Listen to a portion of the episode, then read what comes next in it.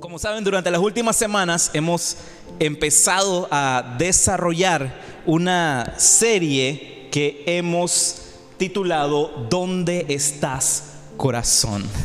Y les digo, ya se me han acercado eh, amigos y, miembros acá de la familia Lighthouse que me han preguntado, Toño, ¿eso se lo copiaste a Shakira? Y les dije, puede ser.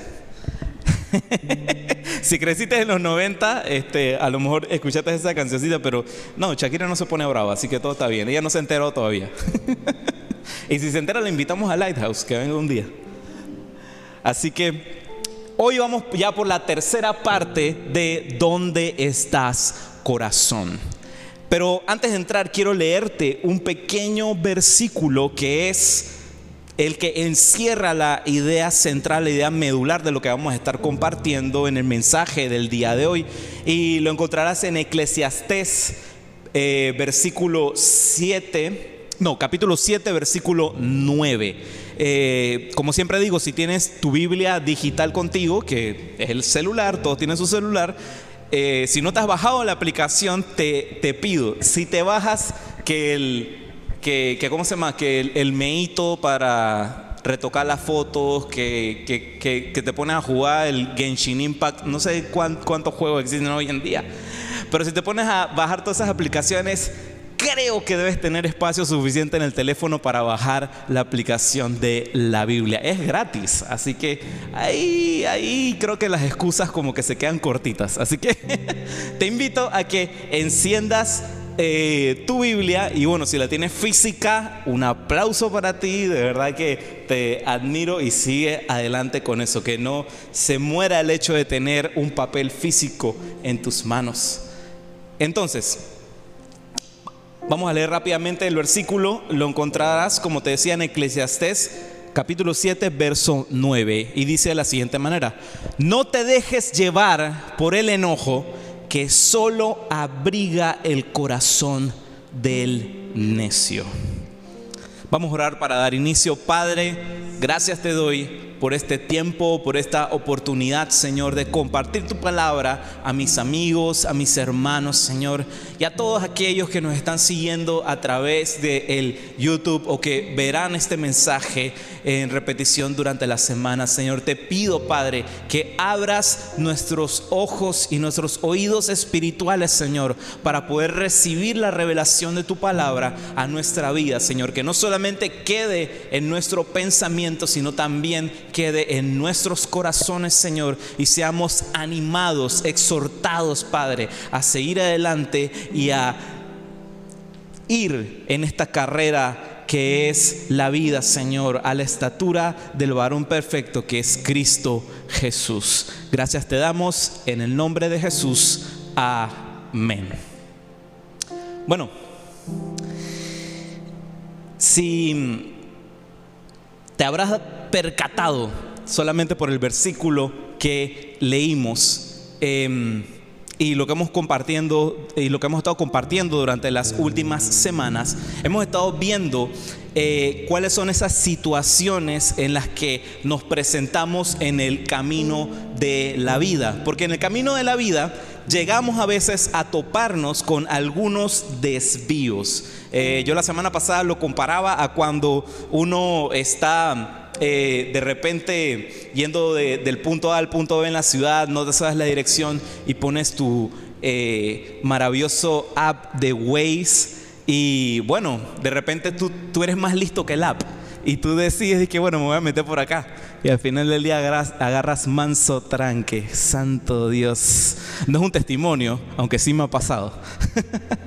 Pero esos, esos desvíos suelen suceder y cuando pasan esos desvíos en el camino de la vida es cuando es em, importante que nos hagamos aquella pregunta, que nos preguntemos, ¿dónde estás corazón? ¿Dónde estás corazón en este momento? ¿Hacia dónde te estás inclinando? ¿Hacia dónde estás yendo? Porque al transitar una ruta, con que tengas un solo grado ahí de, de- de desvío, a la larga terminas perdiéndote total y completamente.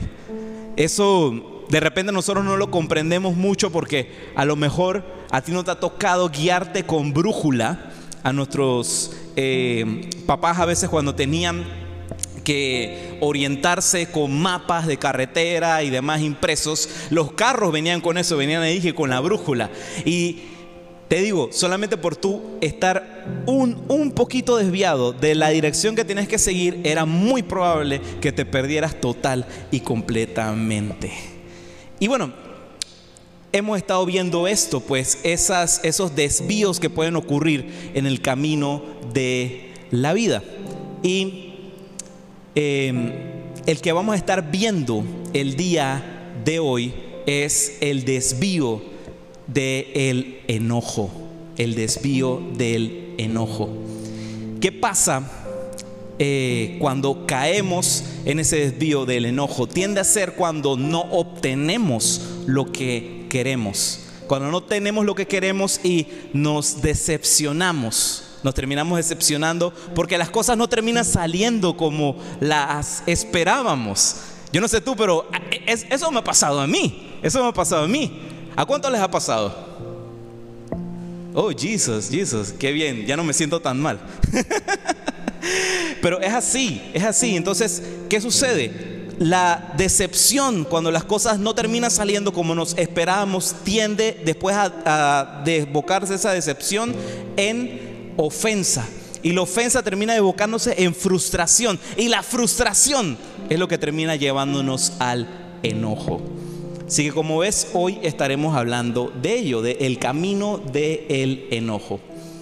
Cada uno de estos desvíos del corazón, como habíamos visto la semana pasada, está pavimentado con una mentira, que cuando estamos cruzándolo suena y se repite, se repite, se repite.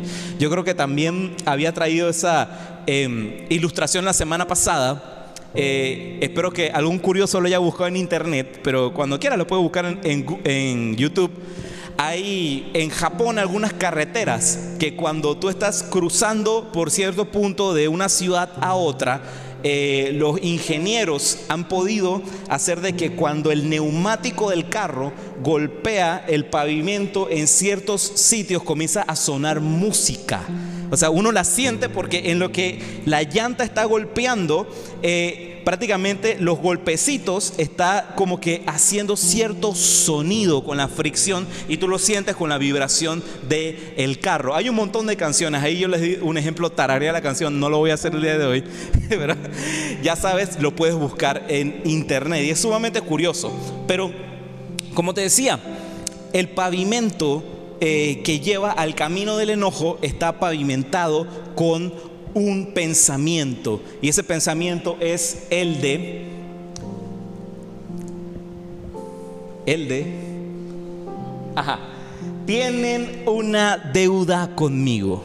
Es lo que está sonando una y otra vez. Tienen una deuda conmigo. Alguien me debe algo. Tienen una deuda conmigo. Y suena una y otra y otra vez. Mira, este desvío se produce cuando, como te había mencionado, no obtenemos lo que esperábamos de parte de una situación o de una persona. Y luego, al no obtener ese éxito que queríamos, empieza a producirse frustración. Frustración tanto que el enojo llega a apoderarse completamente de nosotros. Y el pensamiento que gobierna nuestra mente, que gobierna nuestra cabeza es me deben algo, me deben algo, me deben algo, me deben algo. Y establece en nuestro corazón una relación de deuda-deudor, deuda-deudor. Mira, Dios nos habla de esto en su palabra. Y durante los siguientes minutos quiero hablarte eh, rápidamente sobre estos versículos que encontraremos en la carta de Pablo a la iglesia de Éfeso. Lo encontrarás en Efesios. Y en Efesios 4, del 25 al 27, pero voy a ponerte un poquito en contexto. Siempre me gusta aplicar el contexto antes de leer estos versículos porque es importante entender el trasfondo de las cosas. Entonces, el contexto de este es lo siguiente. Pablo escribe esta carta dirigiéndose a la comunidad de creyentes que existía en la ciudad de Éfeso. ¿Cuál es la ciudad de Éfeso? Era una comunidad em, en la que estaba mayormente formada por gentiles. Era una ciudad greco-romana que estaba, eh, estas iglesias, estas comunidades de creyentes estaba por su mayoría conformada por gentiles. ¿Qué son los gentiles? Simplemente son el distintivo que se le da en la Biblia a las personas que creen en Cristo Jesús, pero no vienen de tradición ni de trasfondo judío. No son judíos, pero eran una congregación de personas que creían en el mensaje y en la palabra de Cristo Jesús. Entonces, Pablo utiliza esta carta para sentar bases en esta comunidad sobre lo que es el Evangelio. Y entonces desde el inicio Él comienza a animarlos, animarlos, animarlos a que sigan progresando en su vida espiritual. Y una de las primeras cosas que Pablo trata en aquella carta es acerca de la unidad de la unidad del cuerpo. Y él utiliza ciertas ilustraciones, ciertas ilustraciones cuando habla acerca de la unidad del cuerpo. Podrás encontrar en los capítulos anteriores que nos compara a todos ser miembros de un mismo cuerpo, todos teniendo funciones de de repente el pie, la mano, eh, este, los dedos, qué sé yo, y Cristo como la cabeza, como la cabeza del cuerpo. Es una ilustración hermosa y poética que utiliza Pablo en ese momento para que entendamos pues la importancia de la unidad. Y uno de los retos más grandes que ve Pablo en estas comunidades es que por más que conocieran las buenas noticias del Evangelio de Jesús, aún habían situaciones con las que estaban lidiando los creyentes. Eran totalmente diferentes a nosotros, ¿verdad? Porque nosotros, uy, todo súper bien, súper cool, nunca tenemos ninguna situación entre nosotros. Ay, Jesus, también callado, yo creo que, por ahí me van a tirar una silla. Pero es así, pues vemos en estas cartas de que eh, tanto como el día de hoy, son situaciones que se presentan porque es nuestra naturaleza humana. Entonces, lo que estaba Pablo tratando de ministrar y de enseñar a esta comunidad era respecto a lo que era el viejo hombre o la vieja naturaleza, la vieja manera de vivir las cosas. Hay una, hay, hay, una frase que me encanta de Martín Lutero y se las traje acá, se las voy a leer. Miren lo que decía Martín Lutero. Pensé que el viejo hombre había muerto en las aguas del bautismo, pero descubrí que el infeliz sabía nadar. Ahora tengo que matarlo todos los días.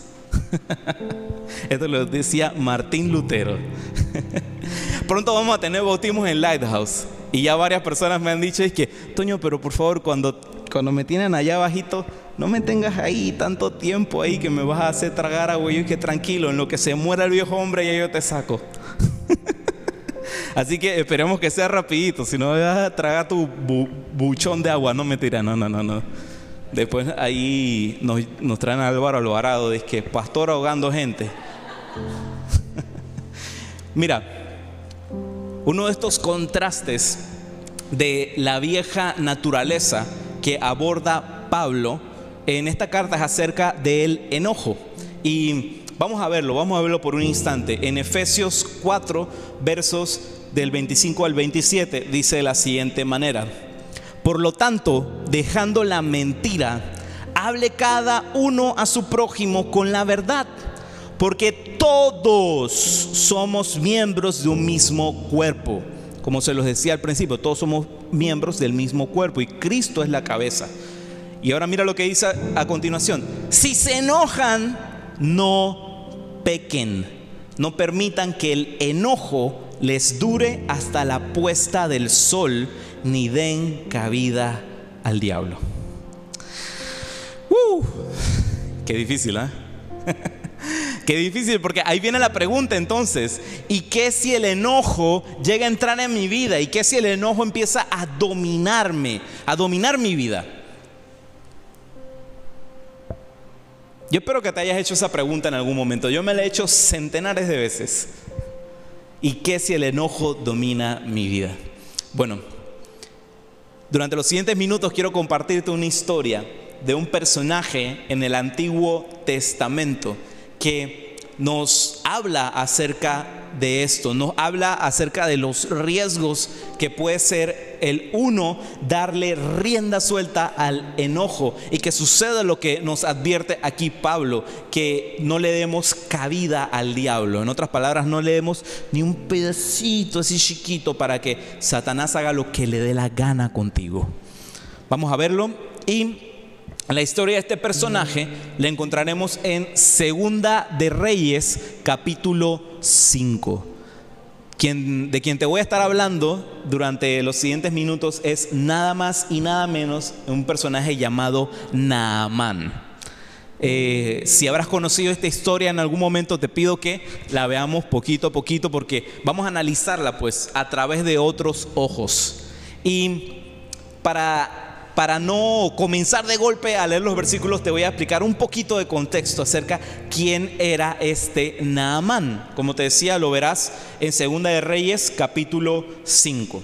Mira, Naamán era un comandante sumamente reconocido del ejército sirio del ejército sirio. Estamos hablando de la época en la que Israel, el reino de Israel, estaba en contienda con naciones que le rodeaban. Y una de ellas era la nación de Siria. Entonces, la Biblia menciona que había conquistado varias batallas, había llevado varias victorias a su rey, el rey de Siria, que en ese entonces era el rey Aram. Entonces, a pesar de todo, lo que estaba eh, eh, aconteciendo en la vida de Naaman, él sufría de algo, él sufría de algo crónico en su vida, él sufría de una enfermedad que lo atormentaba. y aquí te, te cuento un dato curioso. A mí me encanta el sentido del humor de Dios. Me encanta, me encanta, me encanta el sentido del humor de Dios. Porque eh, para nada más hacer así el comentario, el nombre Naamán significa suavidad o delicadeza. Eso es lo que significa Naamán. Y ojo, estamos hablando de un comandante del ejército de Siria que había ganado un montón de batallas. Ganar una batalla en ese entonces no era ganar una batalla de que quién está correcto o quién está incorrecto. Ganar una batalla en ese entonces es quién había rajado más cabezas y quién había matado a más gente. Y no solamente eso, acuérdate, Namán, suavidad o delicadeza, sino que la enfermedad que sufría Naamán era lepra. Naamán sufría de lepra. Y qué locura que se llamaba suavidad. Yo no sé tú, pero yo, bueno, a mí no me pasó mucho eso, eh, pero sí conozco personas que cuando se les salía el gallo, así cuando estaban hablando y estaban en, en secundaria, le comenzaban a salir como que las ronchitas y los granitos y las cositas y eso. Y lo último que tú pensarías en tu cabeza cuando te ponías ahí la medicina y la cosa es suavidad. Que va, estabas todo traumado de que estabas todo brotado. Bueno, eso es solamente lo que es la pubertad normal, que son los granitos, porque la lepra es una condición de la piel, una enfermedad que literal a las personas contagiadas de aquel virus, la piel se le caía a tiras, o sea, tenían todo lleno de podredumbre, era una enfermedad infecciosa, todo lleno de podredumbre su piel, así que como rayos le dices a eso suavidad. Pero bueno, así es el sentido del humor a veces de Dios. Ahora, vamos a empezar entonces a leer en sí la historia. Segunda de Reyes, eh, capítulo 5, y vamos a empezar de el versículo 1 hasta el 8. Vamos a ir analizándolos. Comienza así la historia. El rey de Aram sentía una gran admiración por Naamán el comandante del ejército, porque el Señor le había dado importantes victorias a Aram por medio de él. Pero a pesar de ser un poderoso guerrero, Naamán padecía de lepra, como te había comentado. En ese tiempo, los saqueadores arameos habían invadido la tierra de Israel y entre sus cautivos se encontraba una muchacha a quien habían entregado a la esposa de Naamán como criada. O sea, la esposa de Naamán tenía una esclava, una criada que era la que le servía. Entonces, cierto día, la muchacha le dijo a su señora, si mi amo tan solo fuera a ver al profeta de Samaria, él lo sanaría de su lepra. Entonces, Naamán le contestó al rey lo que había dicho la joven israelita. O sea, Naamán va donde el rey con esta información que había recibido y le, le comenta, ve a visitar al profeta le dijo el rey Aram. O sea, después de que Naamán le cuenta lo que le decía aquí la esclava, el rey, como tenía buena relación con él, le dice que, bueno, ve, ve y, busca a tal profeta para que te ayude entonces. Y aquí viene el rey Aram y dice, te daré una carta de presentación para que se la lleves al rey de Israel. ¡Wow! Así, con todo bombos y platillos, así bien disque, eh, ¿qué te digo? Bien presidencial. Te voy a dar una carta para que vayas allá y se le entrega al, rey de, Israel y te extiendan la alfombra roja y que, uff, este mínimo llegó Kim Kardashian ahí a... Entonces, Naaman emprendió viaje y llevaba de regalo 340 kilos de plata, 68 kilos de oro y 10 mudas de ropa. O sea que él lleva un sencillito nada más ahí para presentarse ahí delante del rey de Israel. Y ojo, ojo, ojo, ojo, la nación de Siria no es que eran que pasieritos así del pueblo de Israel. Así que él venía con todos los regalos y con todas las cosas, porque yo me imagino que él decía que, uff, tengo que tratar de ver cómo me llevo bien aquí con el rey de Israel. Entonces, la carta... Eh, para el rey de Israel decía de la siguiente manera, decía, mediante esta carta presento a mi siervo Naamán. Quiero que lo sanes de su lepra. Eso es lo que decía la carta. Así que llega Naamán y le presenta la carta aquí al rey de Israel y que decía lo siguiente, que el rey de Siria le pedía al rey de Israel que por favor que sanara a Naamán de su lepra. Mira lo que sucede a continuación. Cuando el rey de Israel leyó la carta, horrorizado, rasgó sus vestiduras y dijo, ¿acaso soy Dios para dar vida y quitarla? ¿Por qué este hombre me está pidiendo que sane a alguien con lepra? Creo que solo busca pelear conmigo. Sin embargo, cuando Eliseo, hombre de Dios, supo que el rey de Israel había rasgado sus vestiduras en señal de aflicción, le envió este mensaje. ¿Por qué estás tan disgustado? Envíame a Naamán, así él sabrá que hay un verdadero profeta en Israel. Así que, ¡pam! Entra ya Eliseo en escena y le dice al rey de Israel, envíamelo, envíamelo, envíame a Naamán a ver qué es este tema, qué es lo que le aflige, qué es lo que está pasando. Y aquí viene lo bueno. repítelo, repítelo conmigo. Aquí viene lo bueno. Ay, ay, ay, ay, ay, ay. Eso, muy bien muchacho. Aquí viene lo bueno. Mira, en Segunda de Reyes, capítulo 5, versos del 9 al 12. Vamos a ir viéndolo poco a poco. Entonces, Naamán fue con sus caballos y carros de guerra y esperó frente a la puerta de la casa de Eliseo, pero Eliseo le mandó a decir mediante un mensajero, ve y lávate siete veces en el río Jordán, entonces tu piel quedará restaurada y te sanarás de la lepra. O sea, fue un mensajero allá a decirle eso a Naamán. ¿Y qué es lo que sucedió? Naamán se enojó se enojó y se fue muy ofendido. Y, comienza a decir nada más lo siguiente, dice, yo creía que el profeta iba a salir a recibirme. dijo, esperaba que que él moviera su mano sobre la lepra e invocara el nombre del Señor su Dios y ¡boom! me sanara. ¿Acaso los ríos de Damasco, el, el Habaná y el Farfar no son mejores que cualquier rito ahí, charquito, riachuelito de Israel. O sea que él se puso así bien ofendido, tú sabes, ¿no? Hay como que, hmm, ¿qué le pasa a este? Entonces, pero, ¿por qué no puedo lavarme en uno de ellos y sanarme? Así que Naamán dio media vuelta y salió enfurecido. Mira, si no te has percatado hasta ahora, Namán estaba sumamente desilusionado, estaba completamente ofendido. ¿Y qué pasó? La ofensa lo llevó a frustración y la frustración lo llevó a enojo.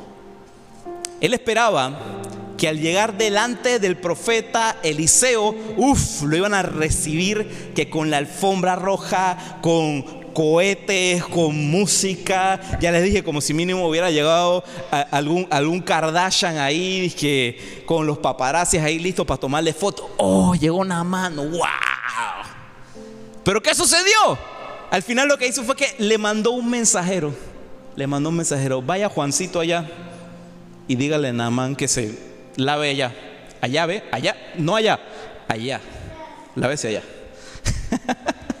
y entonces, ¿Qué sucede? Naamán ni siquiera fue recibido por Eliseo, él se esperaba ser recibido por Eliseo, sino que vino entonces aquel mensajero a solucionar el problema que él venía cargando toda su vida.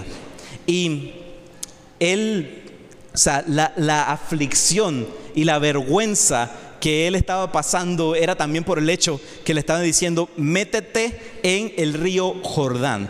Para el contexto de nosotros de repente no sonará como que, oh, wow, pero les digo, el río Jordán en comparación con los otros ríos que él menciona, el, el Habana y el Farfa, nada más para darte ahí un datito, Habana significa constante y Farfa significa veloz. Eran dos ríos en Damasco que hasta el día de hoy todavía existen y son dos ríos hermosos, preciosos. O sea, si el río te están diciendo que uno era constante y el otro era veloz, quieren decir que eran poderosos, que eran majestuosos comparado con el Jordán. El Jordán a veces nosotros pensamos que, oh, el río Jordán. Pero el río Jordán es la verdad un río que sus aguas no se mueven mucho, están muy estancadas y este, incluso hasta despiden mal olor por ese hecho de que están muy estancadas. No es lo mismo el río Jordán a estos dos ríos. Así que él se re que te ofendió por ese asunto. Y Naamán estaba de frente, de frente con la solución de su situación. Pero debido al enojo, debido al enojo, no pudo ver una salida sino que solamente vio la ofensa. Esto no es distinto a nosotros a veces. Esto no es distinto a nosotros a veces. Y te hago la siguiente pregunta. ¿Cuántas veces, cuántas veces has esperado tanto de alguien y al momento en el que esperabas recibir algo, terminas desilusionado? Terminas desilusionada. ¿Cuántas veces has estado en esa posición? Ahora, el asunto no es que en el momento hayas sido desilusionado, no, sino que aquella desilusión se arraigue en tu corazón y empieza a producir en ti enojo. Es que es donde te hago la siguiente pregunta. Mira, esto lo he dicho en otras ocasiones. Em, no soy quien escribe el mensaje, soy solamente el mensajero. Y créame que cuando eh, Dios está hablando en sus escrituras, cae también Texas del lado de acá. Pero quiero hacerte esa pregunta de una manera clara y honesta, porque también yo la he hecho en mi vida. La primera es esa, ¿cuántas veces has esperado tanto de alguien y al momento en el que esperabas recibir algo, terminas desilusionándote. Y como te decía, la clave aquí no es, bueno, que provocó algo, una desilusión en tu vida, sino es esta siguiente pregunta. ¿Cuánto tiempo seguirás aferrado a eso? ¿Cuánto tiempo seguirás aferrado a eso? Sabes, yo no tiendo a minimizar esto, porque el dolor en el corazón de alguien es algo muy real, muy real. No es algo que, que, ni mi esposa ni yo tomamos a la ligera. Es más, si alguna vez nos hemos sentado a conversar eh, y nos has compartido alguna situación que has vivido, la última cosa que saldrá de mi boca es decirte lo entiendo o lo comprendo.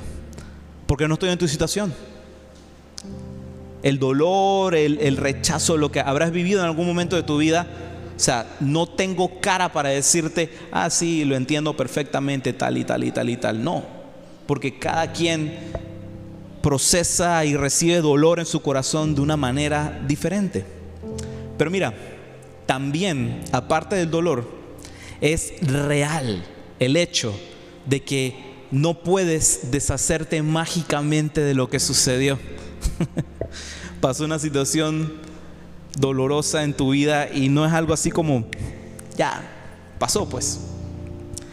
Y es ahí donde reposa la clave de cómo gestionar nuestros sentimientos, porque te doy una respuesta a esto. No podremos controlar lo que se nos ha hecho, pero sí podemos controlar cuál es nuestra respuesta. Nuevamente te repito, no podemos controlar lo que se nos ha hecho, pero sí podemos controlar cuál será nuestra respuesta. Namán elige en ese momento el camino del enojo. Y es muy triste porque estando frente a la respuesta, a la a lo que iba a resolver la situación crónica que estaba viviendo en su propia carne literal, que era la lepra, em, él decía aferrarse a la ofensa, decía aferrarse a la ofensa como si esta fuera un ancla, un ancla que no le permite seguir adelante.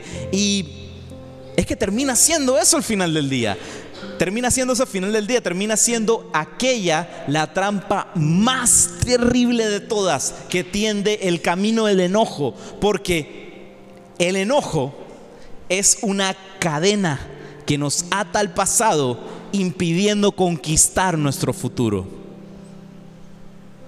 Te lo repito nuevamente, el enojo es una cadena que nos ata, que nos ata al pasado impidiendo que conquistemos nuestro futuro. Yo no sé tú, pero yo quiero conquistar mi futuro. Yo quiero seguir adelante y en el nombre de Cristo Jesús tú seguirás adelante también. No hay enojo, no hay eh, decepción, no hay nada que te va a seguir atando al pasado porque el día de hoy es un día en el que marcamos un antes y un después y tomamos la decisión de soltar el enojo.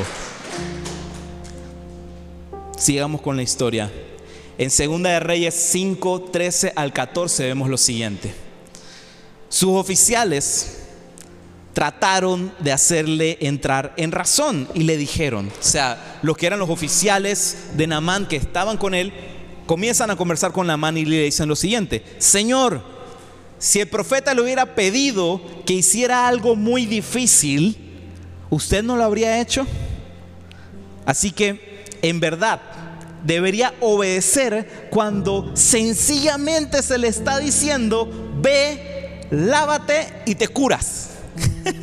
Parece gracioso cómo se lo dicen los oficiales. O sea, nomás le dijeron así, ve, lávate y te curas. O sea, hasta, hasta ellos le cayó el 20. Se quedaron de que, Dios, hey, es tan sencillo.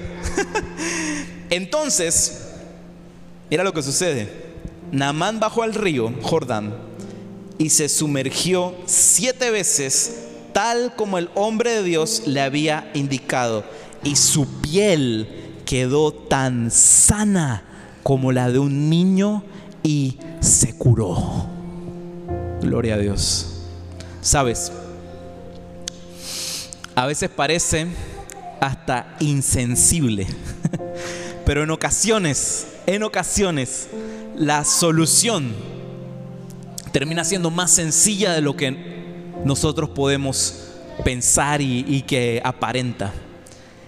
Y se debe a que cuando el enojo se apodera de nuestro corazón y ese pensamiento de me deben algo, me deben algo, me deben algo, hey, es como, como algo que te marea y que es imposible, imposible considerar que quizás la mejor salida de la situación en la que estás termina siendo algo tan sencillo como soltar y perdonar. soltar y perdonar. Pero es que a veces así termina siendo. A veces así termina siendo la palabra de Dios. A veces la palabra de Dios termina siendo exactamente así. Termina siendo sencillamente ofensiva, prácticamente descomplicada y efectivamente compleja. Termina siendo así a veces la palabra de Dios.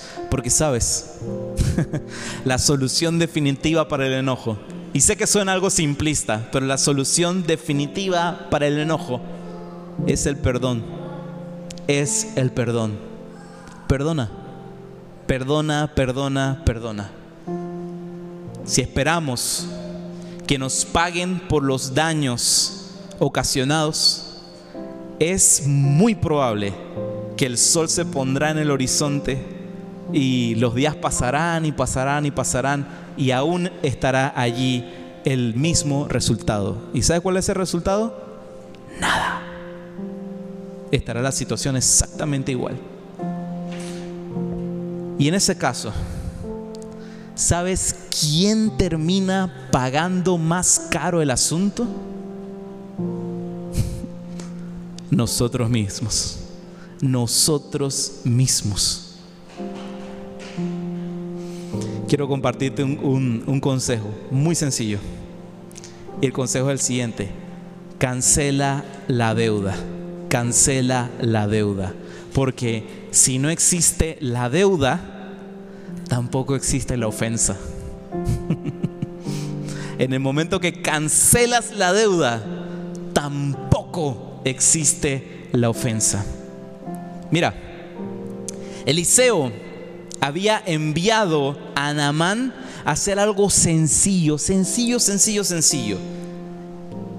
Se ofendió y se enojó Naamán después de recibir ese, ese, eh, ese mandato.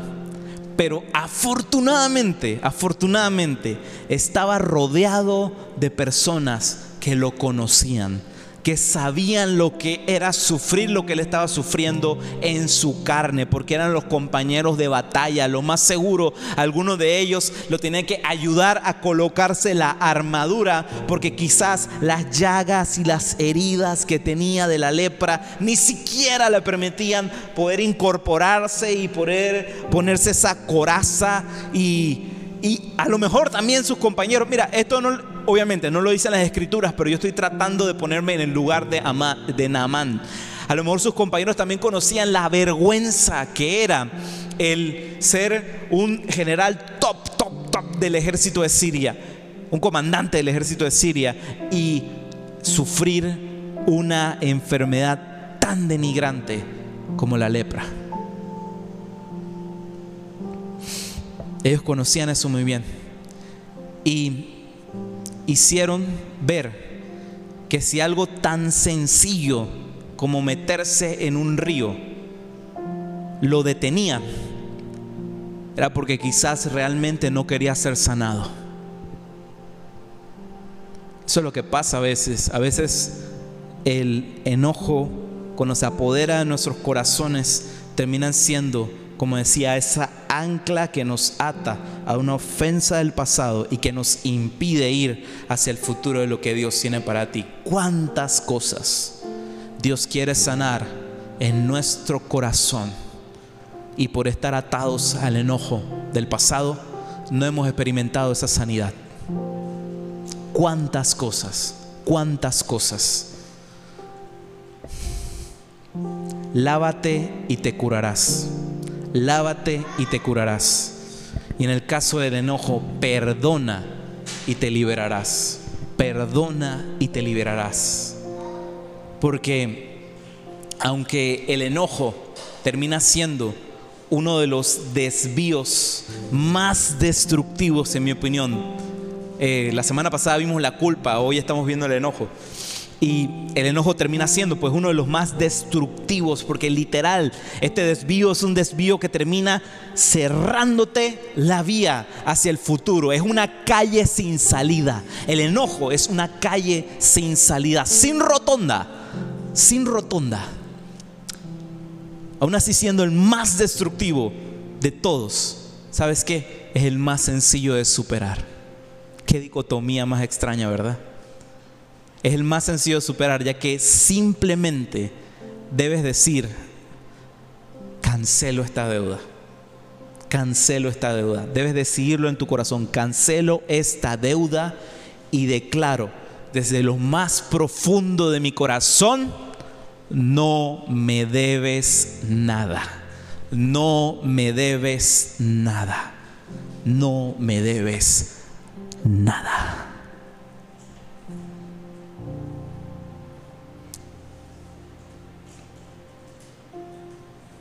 Si hay algo que va a quedar en tu corazón esta noche, y es lo que quisiera que llevases contigo, son estas cuatro lecciones. Si todo lo que comenté durante los minutos anteriores no ha quedado en tu ser plasmado, por favor, por favor, escúchame nada más estas cuatro lecciones que resumen todo. Pasos para liberar del enojo. Número uno, Identifica con quién estás enojado. Parecería muy tonto, pero es que hay veces que nosotros ni siquiera sabemos con quién estamos molestos. Solo sabemos que estamos molestos, caramba. Así que, paso número uno, identifica con quién estás enojado. Paso número dos, determina qué es lo que te deben. Determina, determina, mira, esta fue la situación que pasó y esto es lo que siento que me deben. Y el número tres es cancela la deuda y perdona. Cancela la deuda y perdona. Como vimos hace un instante atrás, la única persona que termina siendo afectada por aferrarse a un enojo somos nosotros mismos. Y en el momento que cancelamos la deuda, eso también cancela la ofensa. Así que cancela la deuda y perdona. Y el cuarto que para mí es el más importante de todos, es no dejes que el enojo se acumule nuevamente. No dejes que se acumule nuevamente. Como dice la palabra de Dios, no esperes a que se ponga el sol y que aún estés enojado. Hoy en día tendemos a evitar manejar situaciones complicadas. Y lo puedo entender muy bien porque ya no solemos llevar las relaciones de la manera como se llevaban antes. Antes las personas para poder dialogar tenían que hacer una llamada telefónica y solamente estabas tú y la persona en la línea. O cuando querían eh, encontrarse y demás, se tienen que ver cara a cara. Pero hoy en día estamos tan conectados y a la vez tan desconectados, porque queremos esparcirnos y poder cubrir un montón, un montón de personas, un montón de conversaciones. Y quizás hemos perdido un poquito pues esa habilidad de poder conectar uno a uno, uno con el otro. Y tendemos a que cuando suceden cosas, ah, bueno, más adelante lo hablaré. Sí, estoy molesto, estoy enojado por lo que pasó, pero bueno, más adelante, más adelante, más adelante, más adelante. y se puso el sol, se puso el sol, se puso el sol, se puso el sol y ese enojo comenzó a crecer, crecer, crecer, crecer, crecer.